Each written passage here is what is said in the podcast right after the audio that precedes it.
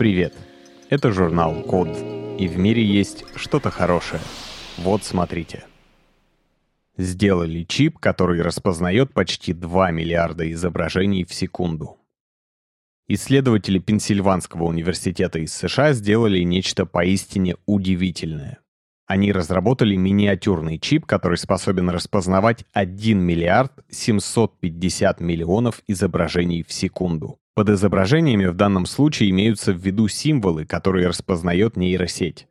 В изначальных экспериментах использовались символы наподобие рукописных букв. Точность сортировки для изображений с двумя типами символов составила 94%, а с четырьмя типами 90% и это очень хороший результат. Но больше всего, конечно, поражает не столько точность работы нейронки, сколько ее запредельная скорость. Ни одна из традиционных систем распознавания изображений на такое и близко не способна. Для такой молниеносной обработки визуальной информации им нужны были бы буквально фантастические вычислительные мощности. Но как американцам это удалось? Дело в том, что они решили применить кардинально новый подход к этой задаче. Обычно распознавание изображений состоит из нескольких этапов. Сначала образ объекта формируется на датчике изображения, например, камере смартфона. Датчик преобразует информацию о полученном свете в электрические сигналы и переводит, то есть сохраняет изображение в двоичном коде в заданном формате. А если формат подразумевает сжатие, на это тоже требуется некоторое время. И только потом получившийся файл подвергается анализу. Причем вычисления происходят последовательно.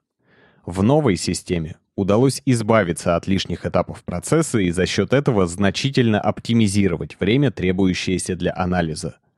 Во-первых, больше нет нужды преобразовывать оптические данные в двоичный код — то, как чип воспринимает поток света, гораздо больше похоже на то, как окружающий мир видит наш мозг при помощи глаз.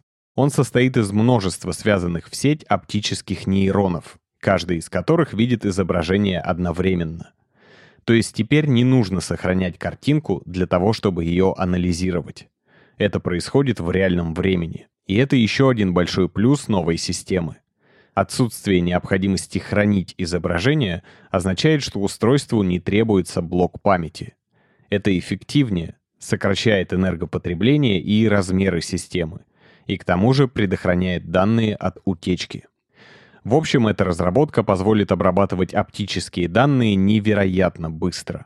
Она наверняка пригодится для, например, систем самоуправляемых автомобилей где скорость ориентирования в обстановке в конечном итоге означает безопасность.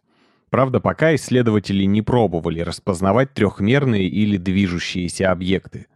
Как и любой нейросети, этой требуется предварительное обучение, чтобы работать с новыми типами задач.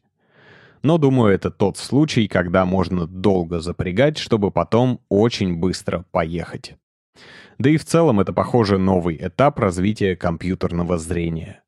Кроме того, как заявляют исследователи, их разработка может пригодиться в других областях обработки данных, так как в принципе любые данные можно представить в оптическом виде.